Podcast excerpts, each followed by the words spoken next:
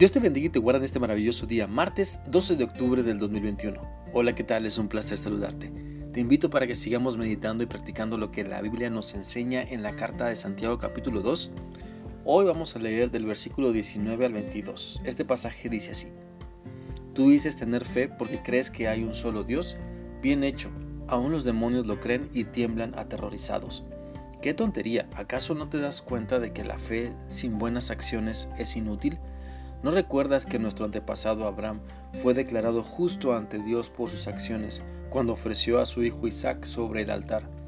Ya ves, su fe y sus acciones actuaron en conjunto. Sus acciones hicieron que su fe fuera completa. El hecho que confesemos con nuestra boca que creemos en Dios es un primer paso, mas no lo es todo porque después de que declaramos con nuestros labios nuestra fe, necesitamos demostrar lo que hacemos a cada instante, que eso que hacemos a cada instante va de acuerdo con lo que decimos creer. Los demonios también creen que Dios existe, pero no le obedecen, no viven de acuerdo con la voluntad de Dios. Así que nosotros no nos comportemos como ellos, estemos comprometidos mejor con Dios y no con hacer el mal estemos comprometidos con hacer el bien, dejando que nuestra fe en Cristo se haga manifiesta. Por lo tanto, es importante pensar en lo que hacemos todos los días. ¿Nuestras acciones demuestran nuestra fe en Dios? ¿Las personas que nos conocen saben que seguimos a Cristo por lo que hacemos o solo por lo que decimos? Si creemos en lo que Dios nos dice, entonces practiquémoslo. Si estamos confiando en la palabra de Dios, demostremos a través de nuestras decisiones que queremos practicar su palabra y bendecir la vida de muchas personas a través de las buenas obras que nuestra fe en Cristo nos impulsa a hacer. Nuestra fe tiene que moverse. Sucede que si nuestra fe es, no es activa, perdón, si nuestra fe no es activa, se estanca.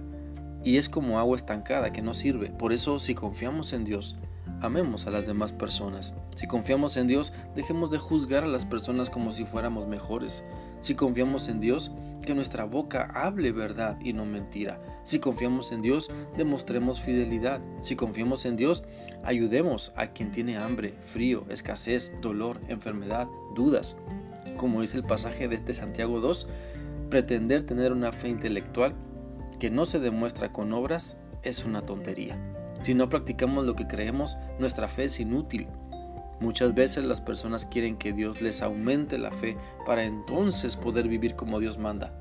Pero no se dan cuenta de que ya tienen fe y con eso que tienen pueden vivir obedeciendo a Dios.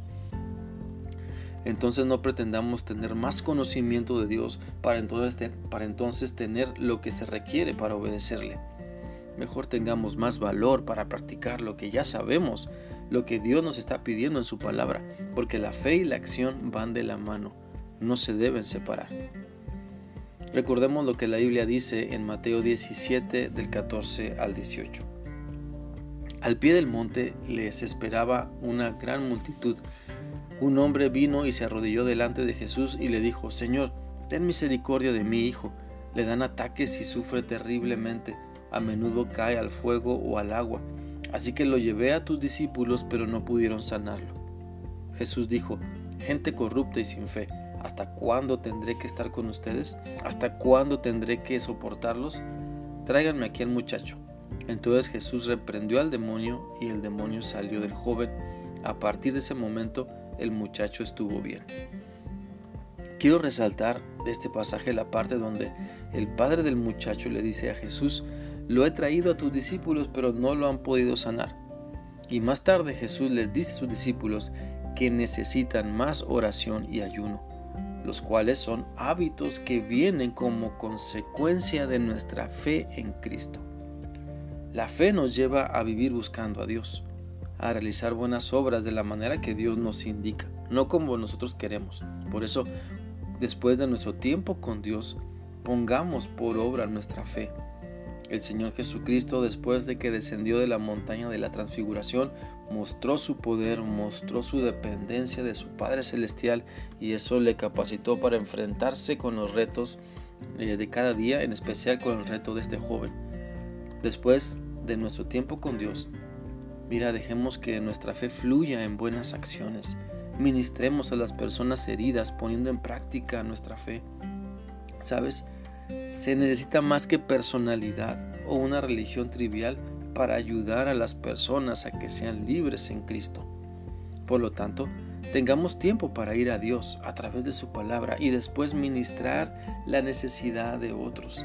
Tengamos tiempo de ayuno y oración para tener el poder de Dios que nos da el valor de ayudar a otras personas de la manera correcta. Si seguimos haciendo lo de siempre, obtendremos los mismos resultados de siempre. Sin embargo, la oración, el ayuno, la meditación en la palabra de Dios es el precio que tenemos que pagar para caminar en el poder de Dios y así permitir que nuestra fe actúe para bendición de todas las personas que nos rodean. Espero que esta reflexión sea útil para ti y que sigas teniendo un bendecido día. Dios te guarde. Hasta mañana.